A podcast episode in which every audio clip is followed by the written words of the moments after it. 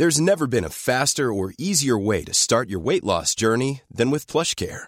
PlushCare accepts most insurance plans and gives you online access to board-certified physicians who can prescribe FDA-approved weight loss medications like Wigovi and Zepbound for those who qualify. Take charge of your health and speak with a board-certified physician about a weight loss plan that's right for you. Get started today at plushcare.com slash weight loss. That's plushcare.com slash weight loss. plushcare.com slash weight loss. Pues una, a ver, vamos a empezar. Una, dos. Qué sincronía, güey, me encanta. Ey, ¿Te acuerdas cuando ey. tratábamos de hacer eso? Y no nos salía, güey. Sí, güey. Hey, ¿cómo están? ¿Cómo están? Hola, muchísimo nos gusto. pueden ver. Ya nos Hola, pueden ver, ya estamos ¿cómo aquí. Te están? metiste en mi toma, culo. ¿Cómo están? Mira. aquí Y acá. ¡Ey! Eh. Hey, ¿cómo están? Nosotros muy felices, muy emocionados porque regresa, después de 50 capítulos, por fin regresan los videos. Yeah. Obviamente, pues vamos a pedir unas disculpas de antemano porque como ya saben, siempre que empezamos algo, empieza mal. Sí, Esto es el experimento. Este es el experimento. uno, con cámaras guapas, con unos aros de luz bien bonitos. Sí, la con verdad, sí. La pena de que nos vean en cámara. Ay, A ella, a ella ahora sí nos van a juzgar, amigos. Van a decir, yo pensé que el Iker era guapo. Sí, Ay, el Iker siempre lee y ya lo confirmé. Pues sí, Ese- güey, no mames. Tampoco- sé esa historia para tontos, como que no es un mapa.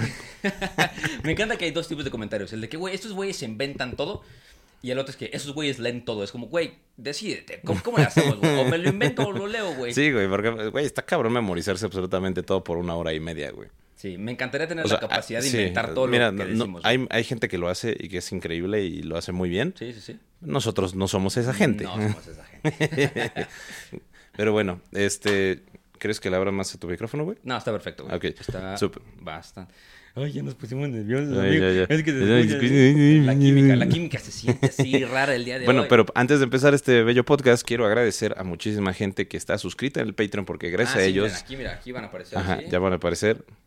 Ah, Perdóname, editor, así. Ajá. Trabajo para ti, acá o acá. O... Ajá, el editor va a hacer magia, güey, no te Sí, preocupes. magia, exacto. Pero pues el Iker te va a pasar los nombres. Todos los nombres van a pasar ya al final de cada capítulo, o si no sé qué al principio. Bueno, ahí, ahí vamos a ver. Donde... donde, donde se pueda, pero, así, pum, de la pero muchísimas gracias a todos los que suscribieron al Patreon, porque gracias a ustedes ya pudimos comprar dos cámaras, dos aros de luces, y próximamente nada más nos faltan como los tripies de esta madre de los, de los micrófonos, porque pues sí, sí, Para no, para no agarrarlos así. sí, así para que no estar los Marco agarrados. Antonio Regil. Sí. Zoom, zoom, zoom, y bueno, pues este, si no se han suscrito al Patreon y quieren invitarnos unas chelas y que podamos pagar otra cámara para poner una toma pues Más guapa. más guapa, eh, sus- suscríbanse al Es la Patreon. siguiente compra. Suscríbanse al Patreon. Suscríbanse ¿no? al Patreon y ya, pues nos, lanzamos, ¿no? Y nos, Y nos eh, lanzamos, Nos lanzamos. Nos lanzamos, ¿no? Ya le empezamos, Eh, ¿o no? Empezamos. vamos para allá. Ya lo empezamos. Bueno, pues. chicos, bienvenidos a otro bonito capítulo de Historia para Tontos, su podcast en el que dos carnales platican. Ah, sí, yo. Perdón, se me olvidó que hay cámara. de historia para hacerlo un poquito más. Videable. Ah, Ay, audiovisual. Audiovisual. Un poquito más Oh, audiovisual shit, e interesante. shit, bro. Formatos audiovisuales, carnal. Pues bueno, el día de hoy les vamos a platicar la segunda parte de la Guerra del Pacífico. Del Pacífico. ¿no? Así es. Si no escucharon Así la es, primera parte, así vayan y escucharla. La verdad que estuvo bastante buena. Fue un capítulo que me gustó mucho. Sí, estuvo muy bueno. Aparte no pensamos que fuera a durar tanto. No, y duró bastante. porque ya saben cómo es el Iker de, en un capítulo no no lo echamos. es de cámara Iker. Es que mis fuentes son videos como de 20 minutos, güey. Entonces sí, cabe, güey. Bully Magnets. el mapa de Sebas, güey. El mapa, gracias, mapa de Sebas. Gracias, Bully Magnets. mapa de Sebas. Ustedes, ustedes son unos cracks. Sí. Mándele esto, este audio, este clip a Bully Magnets al mapa de Sebas. Y aunque no le caemos muy bien a Academia Play también. Está bien, No está les bien. caemos tan No, bien, pero también son, hacen muy buen contenido. Sí, sí, sí. Los queremos que también bueno. un resto. Eh, la Guerra del Pacífico, bro. ¿Quieres hacer un poquito como recap de qué había pasado? Hacemos un recap, más o menos. Pues a ver, ¿qué pasó, mi estimado Iker? Pues resulta que esta guerra, como recordarán en el este podcast pasado, también se le conoce como la Guerra del Guano. Del ¿no? guano. O la Guerra de los 10 centavos. Ok. Debido a un conflicto que tuvo Chile con este, Bolivia Y Perú. y Perú por un aumento del impuesto al, este, Salitre. al salitre. ¿no? Y también y al guano, que pues eh, habían firmado un convenio en el cual no se le iba a subir el impuesto a las empresas chilenas durante un número determinado de años, no, no me acuerdo cuántos, pero bueno. Entonces, eh, como Bolivia se encontraba en una crisis política literalmente y estaban cambiando de presidente cada tanto tiempo, pues realmente lo que pasó fue que eh, pues el nuevo presidente, que by the way aquí tengo el nombre, que se llama mi estimado... Estas son las cosas que puede contar el editor, quién sabe. Sí, son cosas que puede cortar el editor. o no, o las puede dejar y ya. Maldita sea. Ah, Hilarion Daza. Hilarion. Hilarión. Hilarión Daza. Donde nuestro, el, dictador boliviano, Hilarión Daza, que acaba de subir al, poder, pues dijo así como de, oigan, necesitamos más dinero, le vamos a subir eh, los impuestos a lo que es este, pues a este güey, ¿no? A Chile. Sí. ¿no? Las empresas chilenas. Entonces Chile dijo como, güey, pues, ¿qué, qué pedo, no? Habíamos tenido un acuerdo, porque acuérdense que ya habíamos tenido, eh, digo, ya habían tenido distintas eh, conflictos, ¿no? O sea, ya habían tenido distintos conflictos estos países por el mismo tema y este por lo cual pues siempre hubo como mediaciones. Aparte se habían acordado que cada vez que hubiera un conflicto entre estos tres países por este de mismo asunto se iba a recurrir a la mediación internacional. Ok. ¿Qué es la mediación internacional, Iker? ¿Me podrías decir? ¿Te la sabes? ¿Te acuerdas de tus clases? Híjole, güey. Sigo en ellas, güey. A lo mejor todavía no la aprendo, güey. Tienes razón. La mediación internacional, mis estimados, es que, pues justamente, cuando hay un conflicto entre varios estados, se solicita un mediador, o sea, un güey que les va a Un decir. árbitro. Un árbitro, básicamente. Un güey que les va a decir, los dos se pasan de reata.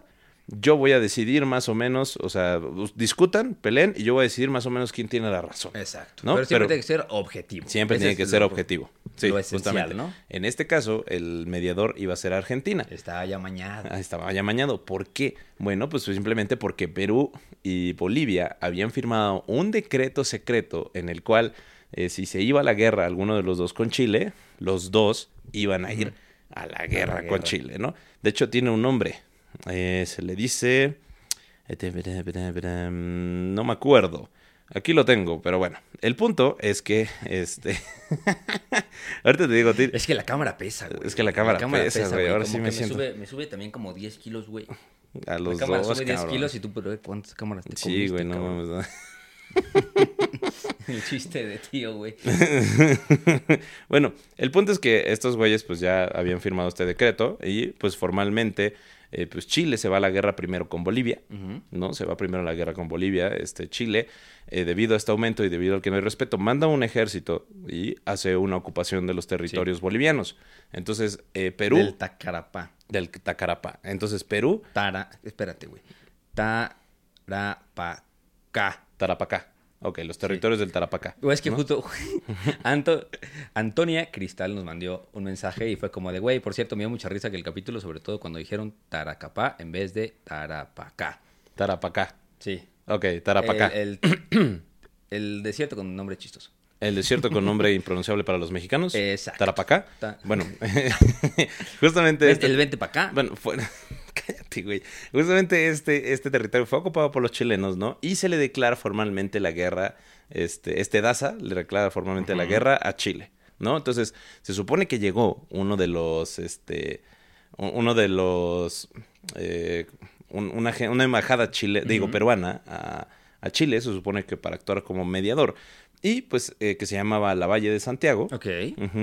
Entre, para actuar como mediador, pero nada más llegó ese güey a decir que, pues básicamente, Perú también se iba a ir a la guerra con Chile, sobre todo por los territorios de Antofagasta. Y que se armaron. Y que se arman los, Los catorrazos, ¿no? Entonces, Que hasta ahí eh, nos quedamos, ¿no? La- la- sí, más o menos. El, el episodio pasado. Sí, entonces vamos, vamos a irnos un poquito cronológicamente. El primero de marzo, Daza emite un decreto para prohibir todo comercio y comunicación de Chile, el cual era, acuérdense, el dictador boliviano, y este, proporciona a los chilenos 10 días para salir del territorio boliviano, ¿no? A menos que estuvieran gravemente enfermos o discapacitados, ¿no? Embargó absolutamente todas, todas las propiedades chilenas, incluyendo empresas, casas y muebles, cañero, y este, productos, chilen, eh, productos mineros de, de empresas chilenas, ¿no? Este permitió a las mineras chilenas que continuaran operando bajo un administrador o, este, designado, o sea, porque obviamente no quería arruinar su economía, Para que no rebote.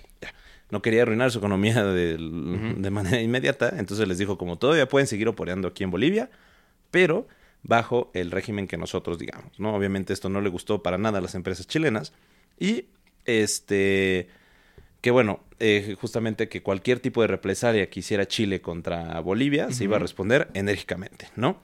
Entonces, Lavalle solicita a Chile que por favor ya se salgan de, de Antofagasta y que pues ya cedan todos los derechos de explotación minera, tanto del salitre como del guano, a, pues a, a Perú y Bolivia, ¿no? Y Chile se queda así como de, "Jaja, No. ¿Cómo Dice- la ves? Ajá. Y ya le pregunté a mis huevos y me dijeron que no. Ajá, y que si lo hacía posiblemente sin prometerle absolutamente nada y que la verdad no iba a pasar, le iban a exceder de impuestos, ¿no? Sí. O sea, fue como, mira, no cedes tus territorios y no te vamos a disminuir ningún impuesto y van a seguir todas las normas que nosotros acordamos. O sea, nos das todo y tú no ganas nada. ¿Qué te parece? Ah. Ajá, y tú te vas a la reata, así, literalmente. Entonces, pues aquí Chile se queda así como de, ok, ok, bro, ¿sabes qué? Me siento traicionado, ¿no? Porque pues de repente ya le dice este güey, la Valle, ¿no? Le dice así como de, oye, hermano, ¿sabes qué? Este, lo que vamos a hacer es que vamos a comenzar a, este, a hacer los preparativos de guerra, ¿no? La Valle ya le dice a Chile que, pues, neta, se jodió mi pana, o sea que ya no tienen de otra, y pues que pues tienen ciertos días para poder retirarse de Chile, ¿no? Ahora, ¿qué es lo que pasa después? Eh, Chile no se había enterado todavía sobre este acuerdo que tenían tanto Bolivia como Perú, este acuerdo secreto, y ya explicamos en el podcast pasado lo que es la diplomacia secreta, en la cual ya está prohibida, pues obviamente de repente se entera, y gracias, y se entera muchas gracias a la, este, ¿cómo se llama? A que este Brasil, este, estaba como muy eh, enemis- digo, amis- tenía una gran amistad con Chile, pues Brasil le dice como de, güey, estos vatos firmaron un decreto secreto y como te fui y como te estás yendo ya directamente a la guerra en Bolivia, debido a el causus foderis, que era ese el término que estaba buscando, el causus foderis, en automático también te estás yendo a la guerra con Perú. Chile se queda así como de, ¿qué, güey? ¿Cómo que causus foderis, hermano? ¿Qué es eso? ¿No? Es como el causus foderis, por los que no sepan y los que no son abogados. El causus foderis es eh, que justamente ustedes, de- bajo su acuerdo de alianza, se van a ir a la guerra de manera automática con el enemigo de los países que en los estén, ¿no?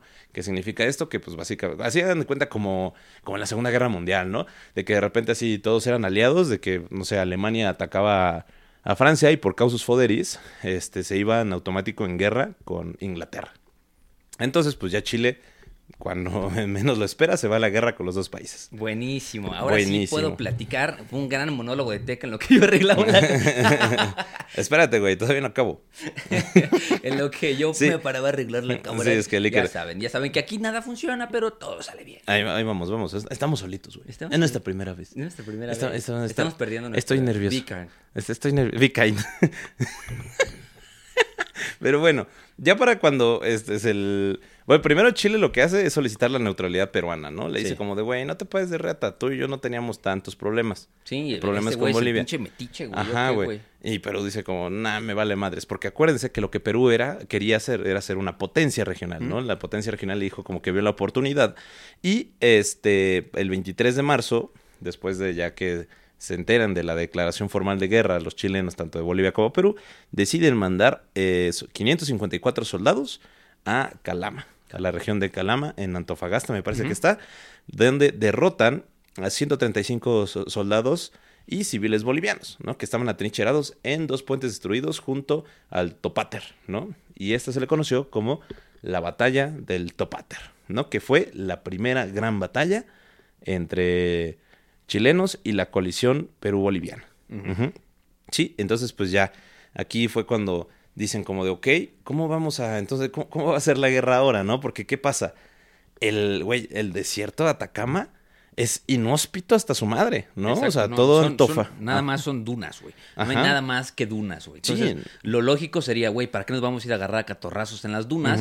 Y también tampoco voy a pasar a mis tropas por las dunas. Entonces, pues en ese momento, eh, recuerden, como les contamos el, el capítulo pasado, tenían no una gran naval, pero tenían una naval como de vanguardia los dos países. Tenían ya tenían acorazados los dos.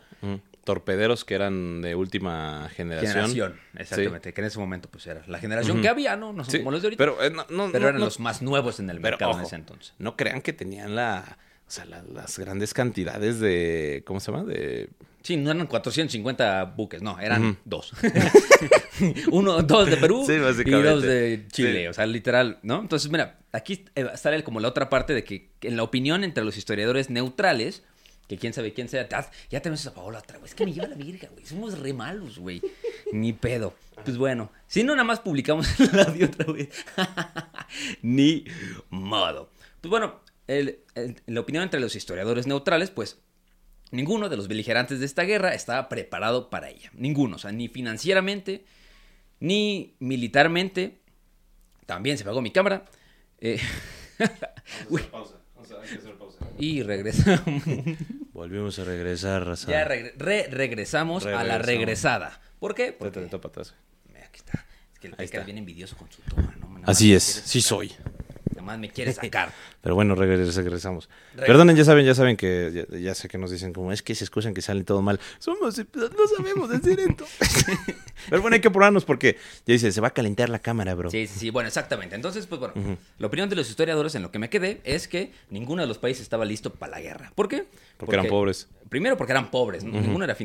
eh, como financieramente estable, ni militarmente estable, tenían armadas chiquitas. También ningún país tenía estado mayor. ¿No? No tenían ni suficientes ambulancias ni servicio de abastecimiento. Ok. Sus naves de guerra se encontraban en pésimo estado. Y pues en el caso de Chile, por ejemplo, la, la dotación militar efectiva había sido reducida continuamente de 3.000 personas a 2.000 soldados. Eran lo que tenía, ¿no? Sí. Ojo, güey, aparte, güey, sus fragatas eran de madera todavía. O sea, Sí. ojo ahí, Estados Unidos ya había inventado los acorazados y los usó durante la guerra civil y ellos todavía tenían barcos de madera. Lo cual, está cabrón, güey, pobrecitos. Sí, y por ejemplo, en Perú, ya, ya vemos el caso de Chile, el caso de. Perú, eh, ellos llegaron a enlistar temporalmente al 2% de su población masculina y Bolivia solo al 1%, Ujú. ¿no? Y pues Bolivia no tenía un ejército profesional, o sea, no tenía, no tenía ni armada ni marina, eran, Sí. eran pues así casi casi como mercenarios, eran, Sí, claro. era de compitas de que, oye, güey, ¿quieres venir a pelear? Te damos salitre. Sí, aparte, pues, De salitre no se come, güey, no mames. Pendejo. Bueno, pero el punto es que eh, estos pobrecitos vatos, pues sí no la sufrían, ¿no? O sea, la tenían, no tenían para ganarla, no tenían para irse a la guerra.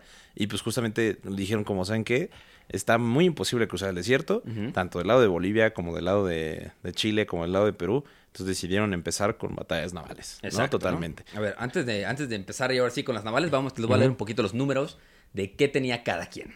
¿no? Chile, para enero de 1879, tenía 2.440 personas. Perú tenía 5.500 ujú. y Bolivia tenía 1.600. Ok, Entonces, pues bueno, entre Perú y Bolivia tenían más o menos como unas 7.000. ok. Vamos a ver después ya por qué Bolivia se fue y se, se atrinchera. Dice, Perú, muchas gracias, buenas tardes, tú juegas y Perú es el que más aguanta. Sí. ¿No? La neta, pues Chile, Chile se rifa con los 2.400 personas que tiene. Y este... Pero ya en la ocupación de Lima ya eran 27 mil personas, güey. O sea, estaba, estaba cabrón. En Tarapacá tenían 8 mil. Y en, y en Chile como reserva tenían 6 mil. Ok. ¿No? Eh, o sea, tenía, antes de la guerra tenían 2.400. Ujú. Cuando empezó la guerra, eh, Chile logró juntar 27 mil. El Ok. ejército de Perú como entre 25 y 35. Ujú. Y me encanta la cifra de Bolivia, güey. Siete. Un, sim- un símbolo Ah. de interrogación, güey. O sea, ¿cuántos? ¿Quién sabe cuántos bolivianos había ahí, güey? Pero se veían poquillos, güey. Se veían Sí, poquillos, ¿no? Sí, aparte, bueno, ya la flota, la flota chilena eh, tenía fragatas blindadas gemelas que se llamaban la Cochrane y la Blanca Encalada. Eh, y tenía pues diferentes barcos eh, que eran principalmente corbetas que se llamaba el Chacabuco, el O'Higgins, Esmeralda y el Aptao, ¿no? Ok. Tenían una cañonera que se llamaba la Magallanes y la goleta Cabodonga. Y todas ellas eran de madera. Eran de madera. Sí. Ahora, los este. Que ojo, que esas no sirven de nada contra los buques. De Sí. nada. Sí, no. Y pues cada uno tenía dos. Así, güey, aparte era así como de. Nada más lo tienes Sí, que incendiar, ¿sabes? Contra los acorazados. exactamente. Ajá, los sí. acorazados son inmortales en contra de, de esos barquitos. Sí. Ahora, eh, la los, los peruanos tenían este el blindado Huáscar, Ajá. que era el orgullo del Perú, ¿no? El- Era, eran. Ahora es el orgullo de Chile, güey. Ahora es el orgullo de Chile. les contamos ya les contaremos eso. Pero bueno, era el orgullo del Perú, el, el, el Huáscar, porque era así como el, el acorazado más poderoso que tenían. Y este también tenían eh, monitores fluviales que se llamaba el Atahualpa y el, ma- el Manco Capac, ¿no? Una corbeta de madera llamada Unión y la cañonera de madera Pilcomayo. Ahora, Es que Por- qué nombres tan extraños, güey. Pónganle, no sé, digo, como nosotros. La batalla del norte, la batalla del sur, la batalla del este, la batalla de las montañas. Güey, no El- mames. el barco bonito. Pataracapá, Pachapapá. No se puede, güey. Está bien difícil, güey. Bueno, güey, pero yo me llamo Tecayehuatzin, ¿no? Bueno, también. eh, yo me llamo Iker, mi nombre tiene cuatro letras, no se me olvida. No se preocupen. Y bueno, ahora, lo, lo curioso aquí, güey, es que Bolivia casi no tenía barcos, mamón. Casi no tenía barcos, güey. Y no solo eso, o sea, no, tenía tan poquitos barcos que el- este Daza, el dictador boliviano, tuvo que pedir que por favor cualquier hombre dispuesto a pelear que, que tuviera un barco, ¿no? Dispuesto a pelear, este, se enlistara, ¿no? Y sa- sacó como así como papelitos como de, sí, tú eres soldado ahora, ¿no? Entonces, ya, güey, este...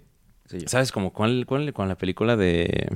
La de... La del vato que se hace joven. Ah, sí, sí, la de Benjamin Button. Ah, Ajá. ¿No ves que le dicen como, necesitan todos los barcos de guerra? sí, sí, sí. Sí, y Así. que, ajá, igualito, güey. Así fue con Bolivia. Bolivia fue como de, ¿quién tiene un barco? Yo. Ponle un cañón. Ponle un cañón. Sí, literal. y ya, güey. O sea, eso era... Móntale unas cerbatanas, güey, aunque sea, güey. Vamos a Sí, güey. O sea, güey, imagínate de la mayor batalla naval en la antigüedad, güey. Fueron como, ¿qué? Sí, ¿te acuerdas de esa vez? 25 mil barcos. Una locura, Una- sí. un- así, una cosa loquísima. yo te voy así de que tres así. piu, piu. Sí, güey. O sea, ¿qué fue la, la batalla de los cartagineses, Sí, no? sí. Contra los romanos que tenían de que 25 mil barcos y ellos así como de. Dos contra Tenemos- dos. Un one v one, güey, en el mar, güey. Chido. Justamente. Y, ¿qué más? ¿Sí estoy emprendidas? Sí, sí, estamos viendo. Sí, Buenísimo. sí. Excelente. Perfecto. Ok, entonces va. Ahí va, ahí va, va. Entonces, pues bueno, ahora, digamos que los barcos que importaban en esta guerra eran cuatro, ¿no? Dos de los chilenos y dos de los peruanos. ¿no? Ok. El Cocharane y el Blanco Encalada de los chilenos y el Huáscar y el Independencia de los peruanos, Ok. ¿no? Este, aquí ya les puedo decir de que tenía el, el, el Cocharane, que era el, el mero mero, el más duro que tenían los chilenos. Oh, deja de subirle a mi madre, güey. No, yo lo estoy subiendo el mío. Tú eres el uno. Por eso, este es el uno. Ah, bueno, está. No está. El, el duro tenía 9 pulgadas de blindaje. A comparación de una madera que la traspasa. Cualquier cosa. Y eso, eso es grande, 9 pulgadas, que son como 18 centímetros, ¿no? A ver, bro. No, mi- mira, el, el Huáscar era como 4 pulgadas. Yo digo que ya es demasiado, ¿no? Sí, güey, Es 4 mucho, pulgadas, güey. güey, esa madre era Yo invencible. digo que 3 ya es Era demasiado mucho. gruesa. güey. 3 pulgadas ya es mucho. Güey, era demasiado grueso eso. O Sí, sea, no sé, imposible. ¿Cómo lo Impo- hundieron, im- bro? imposible, imposible manejar Sí, no. más de 4 pulgadas. 3 pulgadas yo creo que es el Un tamaño perfecto. Sí, ¿no? ¿No? Sí, es, es un grueso bastante bueno para el barco. Pero Sí. ya, o sea, ya 4 pulgadas, bro. Ya, Ah, ya. esos- esos ya es güeyes están demasiado, así, güey. Ya, la- ya, ya lastima, ya rebota, güey. Así, las balas ya rebotan re feo, güey. Entonces ya. Entonces, bueno, el, guas- el chiste es que ya, empieza la guerra, empiezan los catorrazos, se dan cuenta que no pueden pasar. O sea, era evidente que ya no podían pasar por, por el terreno tan difícil como era el desierto de Atacama. Entonces, pues se debían ganar primero el control de los mares. Y pues en esta campaña se, solo se enfrentaron las fuerzas navales de Chile y Perú. Ya que pues Bolivia no contaba con una y sigue sin tenerla. Vaya, la historia. Vaya, la, la hist- la historia se repite. ¿no? La historia, la historia se repite. Exactamente. Entonces, este, como les comentamos igual en el capítulo pasado, Bolivia trató de, de este, ¿cómo se llama? De recurrir como al corso. También tenían como corsarios, de que, güey, ve y parte la madre. Pero pues no, no, les, no les funcionó. Sale neta. caro, güey. Pues sí, güey. Sale carísimo. Y cuando nomás tienes como salitre para pagar, güey, no mames. Entonces, este, pues bueno, el poder de la escuadra chilena se basaba en las fragatas blindadas gemelas, eran dos igualitas, ¿no? Y las de Perú, que aquí es donde está la buena, que es el Huáscar. El Huáscar. El Huáscar, que era comandada por un, un este, comandante muy importante, eh, como héroe nacional de Perú. Porque pues ganó una, una batalla muy importante contra Chile en esta guerra, ¿no? Ok. Que es el almirante Miguel Grau Seminario. Así Ok. se apellidaba, güey. Grau Seminario. Como la pistola de- del Warzone. y pues le ponen que era distinguido y valiente marinero de esta nación. Porque pues ganó una de tantas batallas a bordo del Huáscar. ¿Qué pasa? Eh, para no hacerles el cuento largo, salen a la mar, se estaban disparando. Lo que estaba muy divertido es que en ese momento la infantería de tierra, eh, los, los cañones de infantería de tierra no llegaban tan lejos como la infantería en los barcos. Los barcos, pues, tenían cañones más largos que la Ah, más- infantería. y más que- grandes, más y- pesados. Más Sí. pesados que los que había en tierra. ¿Por Sí. qué? Pues porque puedes poner una madre más grande que flota en el agua, ¿no? Y este, lo que estaba divertido es que pues, los barcos se acercaban y los barcos podían disparar a tierra, pero la tierra no a los barcos, güey. Entonces era como de, bueno, o sea, es como el desembarco literalmente Sí. tuvieron que esperar a que llegaran. O sea, estaban allá lejos, como dispárales, no podemos. No Es- llega, bro. Están re lejos, no Sí. llega, güey. Más que le hago, güey. Eso pasó también en la batalla del 5 de mayo, güey. Era así como de, dispara a los franceses. Necesitamos que se acerquen. Sí, acércate, acércate, güey. Sí, eso también pasó en la guerra de México-Estados Unidos en la batalla de Chapultepec, güey. Sí, sí, sí. Güey, aparte, justamente, eso es algún dato muy interesante porque al principio la, los chilenos lo que quisieron fue ahogar económicamente al. Perú, ¿no? Entonces ellos lo que hicieron fue mandar a sus barcos ah, y bombardear eh, las regiones de Pabellón de Pica, Guanillos, Moyenda y Pisagua, ¿no? Esa era como la estrategia principal. ¿No? Entonces, eh, y aparte estaban, como dices, muy mal defendidos. O sea, no podían, no, no tenían la manera de defenderse los este, peruanos ni los bolivianos de, pues, de los ataques este, por mar. Sí. Entonces, pues, fueron tomadas de manera muy sencilla esas zonas. Sí, y ya ju- justito después de eso, ya Sí. para, para el 21 de mayo empieza el, el la, ¿cómo se llama? La, la batalla de Iquique. Iquique. Iquique. Iquique. Iquique. Es como cuando estornuda una niña que no quiere estornudar fuerte. Es como... Y tu salud, güey. Bueno. lo que tú, de- lo después que de- tú digas, bro. Güey, es que ahora ya pueden ver cómo me veo diciendo chistes pendejos. Y ya no me gusta tanto. y van a ver mi cara así como este pendejo. Este güey. pendejo. ¿qué? Bueno, ahí- esa es la batalla en la que el monitor eh, blindado, el Huáscar, que en este momento era de Perú, logra hundir a la corbeta Esmeralda, a uno de los barcos gemelos de, Sí. De Chile. Y pues en ese mismo día la fragata blindada La Independencia se enfrenta contra el Covadonga, que pues obviamente se la chinga, ¿no? Porque pues una, un blindado contra una fragata, pues güey, está Sí, o sea, no, no se podía. ¿no? Y un poquito después, este, el Huáscar andaba, por eso es este güey el Grau. Matías Grau, fue pues, héroe nacional chileno, porque pues, ese güey se chingó bastante parte de la, de la naval chilena. Hasta que un día... No, el, el peruano, dijiste que era chileno. Bueno, ajá, pues se Ajá. chingó la... Grau peruano. Grau peruano. Se chingó a los chilenos. A, a los chilenos. Perfecto. Exactamente. De para atrás. A ver, es que, güey, mejor pon tu toma bien, güey. A ver, ponla tú. bueno, ajá, sigue. Hasta que un día al pobre, a nuestro pobre compa el Grau, eh, la neta alguien le apuntó bastante bien y le cayó un cañonazo. Literal, estaban, este, Estaban en la batalla. estaban en la pantalla. ¿Cómo se llamaba el otro, el, el- el- el otro monitor chileno?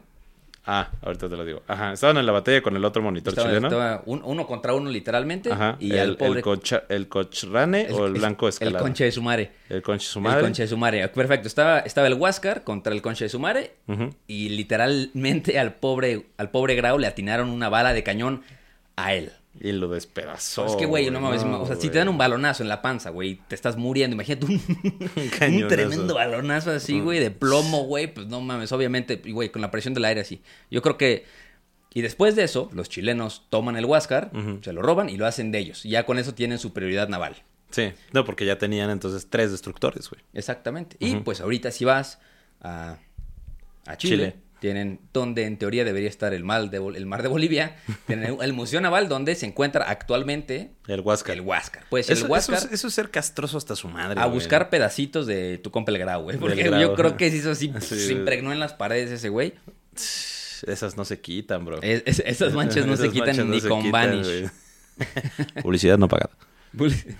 Entonces, pues ya, ahí es cuando logra eh, Chile, Chile la superioridad naval. Superioridad naval y empiezan a desembarcar ya en territorio eh, peruano, ¿no? Y empiezan a ganar, empiezan a ganar este Sí. territorio. Pero ojo, tampoco se llevaban a todas sus tropas. Así como en el Risk, que no puedes moverte sin dejar uno atrás, literalmente igualito. Sí. O sea, no tienes que dejar como un- una guarnición para poder Sí, seguir avanzando. Para poder, pues los tienes que defender, güey. Exactamente. No sean como Miguel Hidalgo que tomaba una ciudad y el cabrón movía a todos.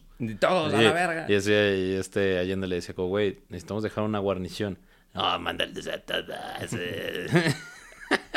Pero bueno, este, ¿qué te iba a decir? Ah, bueno, entonces ahí acaba ya la, lo que es en teoría toda la guerra naval, ¿no? Sí. F. F en el Ahora- chat. Entonces ahora sí empiezan las campañas terrestres. Sí, pero ojo, yo quiero tomar aquí una, una parte que es muy importante de la guerra, que es la expulsión, güey, de los chilenos de los territorios de Bolivia y, de, de Perú. ¿Ok? Porque tiene una gran influencia, güey. O sea, tuvo bastante influencia ahora en la, en bueno, durante el desarrollo de la guerra.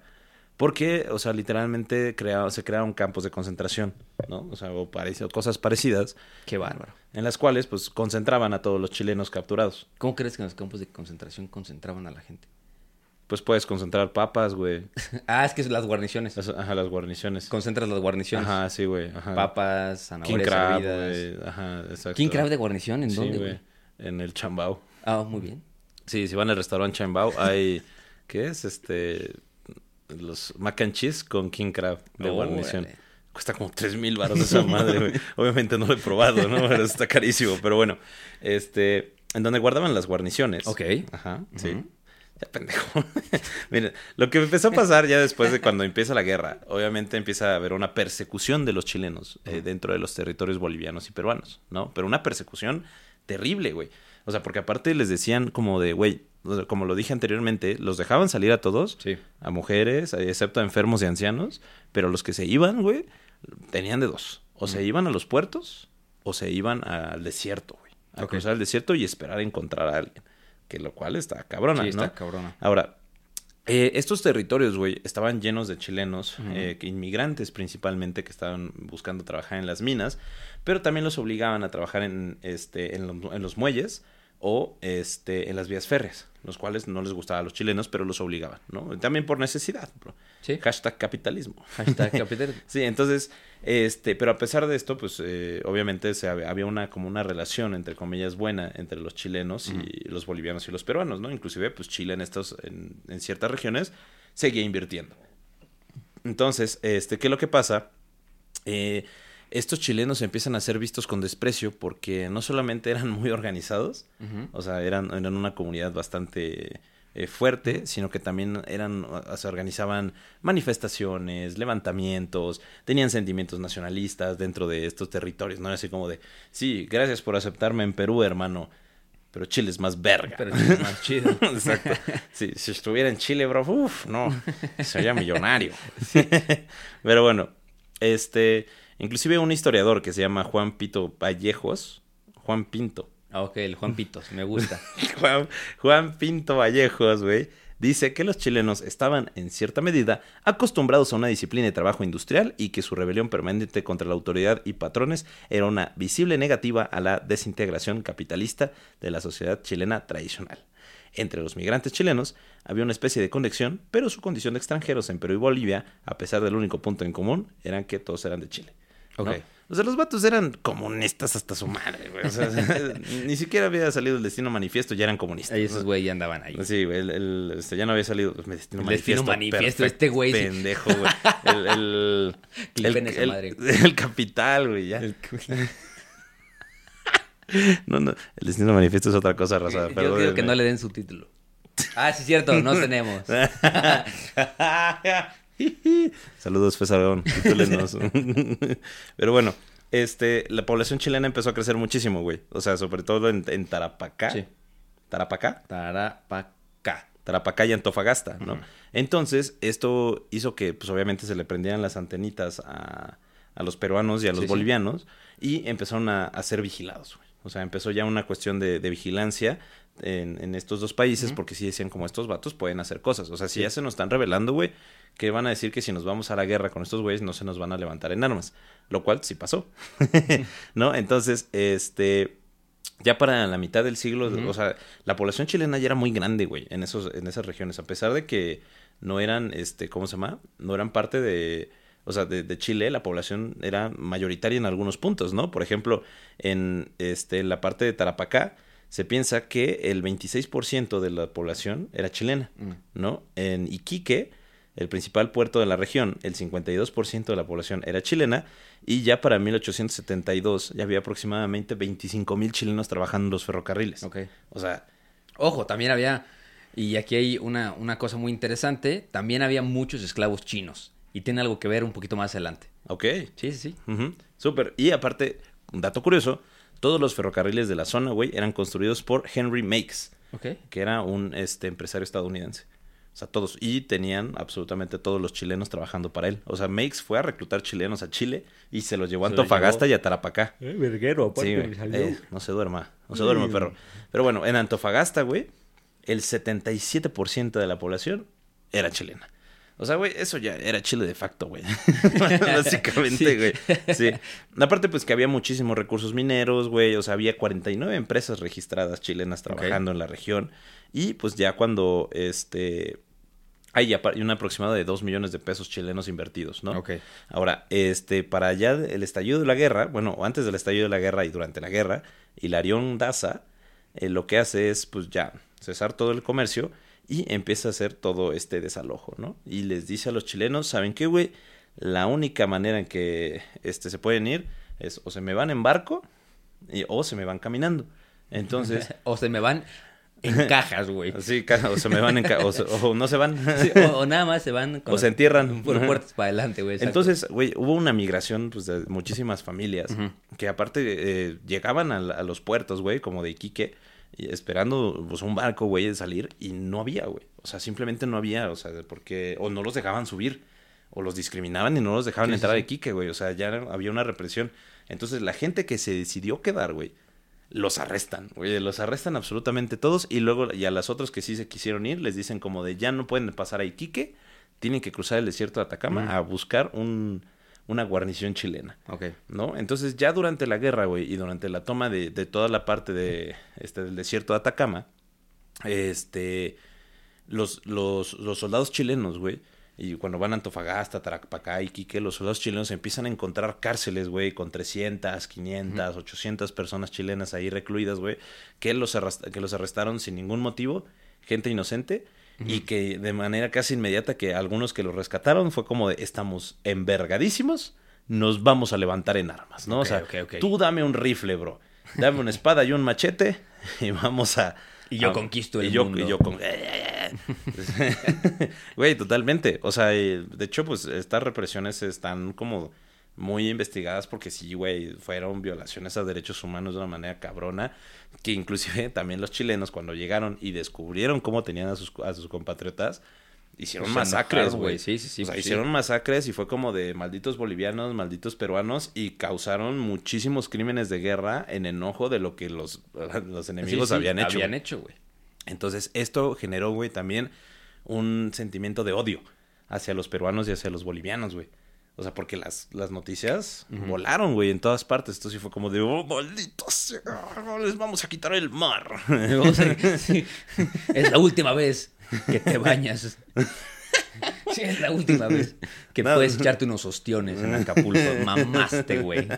Sí. Si te gustan las chelas en el mar, ¿Cómo, cómo no. que te gusta la banda, bro? No, Sí. la banda No, en sí. Mazatlán. Uy, no, pelaste. Sí. ¿Te gusta subirte a la banana? Uy, ni modo, güey. En tu alberquita. Sí, güey. Entonces, pues eso fue, o sea, influyó bastante ya durante las, las campañas, güey. Sí. Y pues ya si quieres pasamos también un poquito después, ya cuando el ejército chileno comienza la invasión el- en Perú. ¿no? Ya se trepan el 2 de noviembre. Acuérdense, muchachos, los que nos están escuchando en el hemisferio norte, que, bueno, fue un, un gran salto desde mayo. Este, obviamente seguía la movilización de las fuerzas, pero ya cuando llega noviembre. Este, empiezan las batallas fuertes. ¿Por qué? Porque los, las estaciones son diferentes a las nuestras. Sí, ¿no? aparte, ¿qué? Es la campaña de Taracapá, ¿no? Exacto. Sí. la- ahí empieza la campaña de Tarapacá. Sí, y que, por en el- cierto- En, verano. Y, y por cierto, es uno de los primeros desembarcos anfibios en la era moderna. Sí, sí, sí, sí. Yo o también, sea, lo- es- también leí eso. Justo lo iba a decir, pendeja. Ah, chingada. como, como tu compa así de- en la exposición. Ah, y tu sí. verga, ahora qué digo. Muchas gracias, compañero. Que ese güey dijo mi parte. Bueno, este desembarcan el 2 de noviembre de 1879 con nueve- este, 9.900 hombres y 880 animales en Pisagua. Ok. ¿no? O sea, es como, ha de ser una cosa muy extraña, es como el, el rompimiento de una era, ¿no? Había como ya este armamento bastante moderno para ese entonces, ¿no? Ya estaban también los acorazados, ya tenían ri- rifles con cartucho de metal, pero al mismo tiempo también traían caballos. Entonces, como de, ¿cómo estuvo? Bueno, güey, acuérdate que en la Primera Guerra Mundial se Sí, dice que la había- invasión... sí, exacto. No, la Segunda Guerra Mundial todavía se dice que la invasión a Polonia, güey, por parte del Adolfito, la, la caballería, los húsares polacos intentaron defenderse de los panzers tan, este, Sí. alemanes, ¿no? Entonces, Entonces, bueno, entran y primero neutralizan a las, a las baterías costeras, que pues para Chile no fue muy difícil porque los barcos les pueden disparar a las baterías costeras, pero las baterías costeras no le pueden disparar a los barcos. Entonces, pues estuvo bastante fácil. Y pues ahí vencen, entran y vencen a las fuerzas bolivianas. Casi casi como Blitzkrieg. Así que, güey, llega y arrasaron con todos esos güeyes, ¿no? Le ganaron a los bolivianos y a los peruanos que defendían en ese momento el puerto. Ujú. Y pues, tras la ocupación del puerto y pues la zona aledaña, este, ya fue enviada al interior una avanzada de caballería para obtener información del enemigo.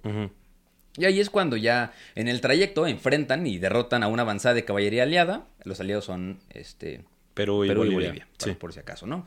El 6 de noviembre en el combate de la Pampa Germania, o en Agua. Santa. Y pues ahí las fuerzas aliadas se desplegaron para atacar a los chilenos desde Iquique por el sur y desde Arica por el norte. Pero en Daza, Que eh, Hilarión Daza, que dirigía las fuerzas este, vencidas desde Arica, ahí como inexplicablemente volvió al norte sin entrar en batalla. Y pues este, las fuerzas chilenas acampadas en Dolores derrotaron a las aliadas vencidas en Iquique el 19 de noviembre en la batalla de Dolores. Entonces, pues ahí este, ya estaba Chile como bloqueado por tierra y por mar. Y pues ya se entregó sin resistencia el 23 de noviembre en esa batalla. O sea, esa batalla la perdió. La de Tarapacá. la del Tarapacá. ¿no? Y pues ya el 27 de noviembre, en la batalla de Tarapacá, eh, los aliados fueron derrotados. Totalmente. Exacto. Pero Perfecto. pues pese al triunfo, los aliados sin refuerzos ni apoyo logístico para mantener esta posición, pues logran también rechazar un ataque en Arica, este, como ya cuando se estaban retirando. Y este, con esto ya finalizó como esa campaña, ¿no? O sea, toda esa campaña finaliza ahí. Y Chile quedó como dueño de la región, que había albergado como el 10% de la población. O sea, se quedó como, en ese por ciento, como el 10% de la población de Perú. Y pues, eh, el, ese territorio que ganó le daba un anual de 28 millones de libras por la producción de nitrato al año. O sea, se quedó literalmente con la producción entera, güey. Y O con sea, el 10% de los peruanos. Qué raro de ser esa situación, ¿no? Así como de, bueno, Iker, eh, ahora somos salvadoreños. Ahora somos romanos. ¿Topas a ¿Qué Nayib? ¿Topas a Nayib Bukele? Sí. Ah, bueno, ahora es tu Ahora presidente. le debes lealtad. ¿Y tú cómo? Te vas a la megacárcel. Tienes cara de malandro. Tienes cara de malandro. Saludos ¿Qué, a ¿Un Nayib. MS-13 en tu cara? Ah, no. Tus derechos humanos a la verga. Pero bueno, algo muy interesante de esta campaña del Taracapá es que tar, tara, Tarapacá, Taracapá, Taracapá, Del Tara- Taracapá. Taracapá. Tara, tara, tara, taran, taran, tan, tan. Este, bueno, eh, fue que justamente el, el gobierno boliviano empieza a tener sus roces con el peruano. Totalmente. ¿Por qué? Porque se dan cuenta los bolivianos que el poder militar de los peruanos no era el que ellos creían. ¿No? Bueno, pero también, ¿qué esperaban, güey? O sea, no, Son peruanos. no, no, no, no, no, ¿qué esperaban los bolivianos, güey? O sea, los bolivianos tampoco tenían nada que ofrecer, tenían menos que... O sea, los peruanos tenían mil veces más que los bolivianos, güey. Sí, Eso güey. era obvio, Ajá, güey. justamente, güey. Entonces, así como que este Daza dice así como que llega este, a, a, a Tacna y se da cuenta, güey, que las defensas de, de Perú, o sea, el ejército peruano no era el- tan poderoso como él creía, ¿no? O como se lo vendieron, ¿no? O sea, como que... Y, y se dio cuenta también que el ejército chileno estaba modernizado. ¿no? Aparte, durante lo que fue lo que pasó del el triunfo de... ¿Cómo se llama? De, de- de- de- de las fuerzas navales chilenas. Ujú. Hicieron que Argentina Spring is my favorite time to start a new workout routine. With the weather warming up, it feels easier to get into the rhythm of things. Whether you have 20 minutes or an hour for a Pilates class or outdoor guided walk, Peloton has everything you need to help you get going. Get a head start on summer with Peloton at onepeloton.com. acuérdense que Argentina anda- también andaba ahí como que a ver si entra o no entra la guerra, hicieron que Argentina, o sea, desistiera, o sea, totalmente de, entrar a la guerra del Pacífico. ¿Por qué? Porque Argentina tampoco tenía una flota naval, güey. Entonces dijo, no, no mames, ¿cómo es posible que Chile ya tenga tres acorazados, mamón? De los cuales dos son de tecnología súper avanzada y nosotros puros barcos de papel, güey. O sea, Exacto. Básicamente. Y, también tenemos problemas con, Y con, con- con Chile, con la, por la Patagonia. Con la Patagonia, entonces, Pues mejor no así. Y aparte, o sea, ya me amenazaron que si me meto a la guerra con Chile, el reino del Brasil, pues va a saltar por su compa. Sí, sí, sí. ¿No? Y, y, pues, no me gusta la Patagonia, bro. Hace mucho frío y no hay nada que podamos hacer ahí. Entonces, pues justamente ya es cuando tra- tras esta campaña se acerca eh, Chile con, con Bolivia y le dice como de, oye, bro, ¿y si hacemos las paces? ¿No? O sea, Sí, sí. ya vimos que estás bien jodido, ya te derrotamos, no tienes barcos. ¿Cómo ves? ¿Cómo ves, bro? ¿No? ¿Cómo, ves, bro? ¿No? ¿Qué, qué tal? ¿Qué tal si este, ¿cómo se llama? ¿Qué tal si nosotros hacemos las paz? Porque, güey, la deuda, o sea, estaba también por los cielos, güey. O sea, lo- la- los ingresos de, de Perú, güey, disminuyeron, disminuyeron cabroncísimo, güey, casi al 50%. Este, los gastos de guerra, güey, aumentaron eh, en, en el Perú a 55 millones de soles, güey, lo cual era así impensable, güey. O sea, los pobres peruanos habían ganado 15 millones de soles, güey. O sea, o sea, se triplicó totalmente el- la inversión de Perú, güey. Y aparte, pues se, se le dice a, a Bolivia, porque Perú y Bolivia habían acordado una cuestión de, este, de, ¿cómo se, ¿cómo se llama cuando te perdonan impuestos? Este, Eh, los condonaron así. Ajá, bueno, bueno, o sea, que no pagaban tantos impuestos, güey, eh, los las empresas peruanas en Bolivia. Entonces Bolivia le dijo a Perú como, güey, perdón, pero necesito quitar este tipo de, este, de acuerdos porque necesito generar dinero, güey. O sea, me está saliendo carísima la guerra. Y pues Perú le dijo como, ¿cómo crees, bro? Habíamos hecho un acuerdo. Habíamos hecho un trato. Sí, entonces ya, o sea, tanto Bolivia como Perú de repente entraron en super déficit, güey, y ya no sabían qué hacer, o sea, más Que que continuar la güey, guerra. se ponen con Sansón a las patadas, güey. Pues es que, güey. Sí, justamente. Entonces, este, pues el, el, el gobierno chileno vio esto como una oportunidad, ¿no? Entonces le empezó a, pues, a hablar bonito a Bolivia. Él dijo como de, güey, pues mira, ¿por qué no, este, ¿cómo se llama? Eh, ¿Por qué no? Pues ya empezamos a hacer las paces, güey, no hay razón para que irnos en guerra, nosotros somos hermanos, nosotros somos compas. Pero, pues realmente se les empezaron a negar, ¿no? Porque también era como una cuestión de, ¿cómo se llama? de, de orgullo, tanto Sí. para los bolivianos como para los peruanos, ¿no? Entonces, como no se pudo hacer ningún acuerdo, entonces empieza la campaña de Tacna y Arica, ¿no? O sea, el 31 de diciembre de 1879. Sí, con ¿Dónde? el, con el, o sea, porque creo que no lo, no lo- no lo vas a decir. En ese momento era el, el, el general eh, boliviano Narciso Campero, Ok. nada más. Porque ya después hizo algo que literalmente está en su apellido. Se puso a campear. Literalmente dijo, aquí me voy a esperar, no voy a salir de aquí hasta que hasta que lleguen estos bros. Pero sí, sí, sí. Sí. Entonces, justamente se des- desembarcan eh, 11.000 soldados chilenos, porque acuérdense que Un resto, para, el, eh, para el inicio de la guerra eran 2.000. para ya después de la victoria de Iquique, o sea, ya eran 11.000 soldados chilenos, ¿no? O sea, entonces lo que hacen es mandar eh, expediciones dentro de toda la zona de- del Tacna y Arica para poder, este, pues, dominar la región de una manera, ¿no? Entonces, el avance chileno eh, causa tres batallas, la cual es eh, la batalla de Los Ángeles, la batalla de Tacna y la batalla de Arica, ¿no? Donde eh, Chile arrasa, o sea, arrasa con la alianza, güey, totalmente, ¿no? Aparte, este, básicamente después de la batalla de Arica, los ejércitos profesionales de Perú y Bolivia desaparecieron, güey. Pues sí, o o, sea, o sea, no, no, los, este, ¿cómo se llama? Eh, bueno, hay el, el que dices que estaban campeando es durante la batalla de Los Ángeles, güey. Sí, sí, sí. Sí, que justamente estaban los peruanos campeando en una defensa natural, pero pues lograron los chilenos cortar todas las comunicaciones con ellos y básicamente fue como de, eh, pues los derrotan, ¿no? Pero ya después de la batalla de Arica el 7 de junio de 1880, güey, este, ya, o sea, eh, se acabó el ejército, güey. Ya, ya no tenían ejército ninguno, ni Perú ni Bolivia. Los despedazaron, Sí. entonces empezaron a intentar hacer ejércitos regulares, bueno, irregulares. Irregulares, ¿no? de que, güey, agárrate unos picos y unas palas, güey, y trépate, güey, Güey, ¿no? y, y aparte en la, en la batalla de Arica, güey, es cuando Bolivia dice, ya no puedo, güey. O sea, no, no, no puedo simplemente este, seguir apoyando con, este, con soldados, porque ya no tengo soldados, literalmente. Entonces le dice a Perú que lo va a Apoyar, apoyar. con dinero y con armas. Exacto, güey, sí. Es como de, güey, ¿de qué me sirve dinero y armas, güey? No, No, necesito soldados, bro. Necesito banda, güey. Eso, eso sale en el Black Ops 3, güey. Ese, ¿Sí? No necesitamos armas, necesitamos soldados. Necesitamos soldados. Sí, justamente, güey. Y, pero pues Bolivia ya no tenía soldados que entrenar, güey. ¿No? Y los que apenas estaban entrenando, pues no iban a llegar.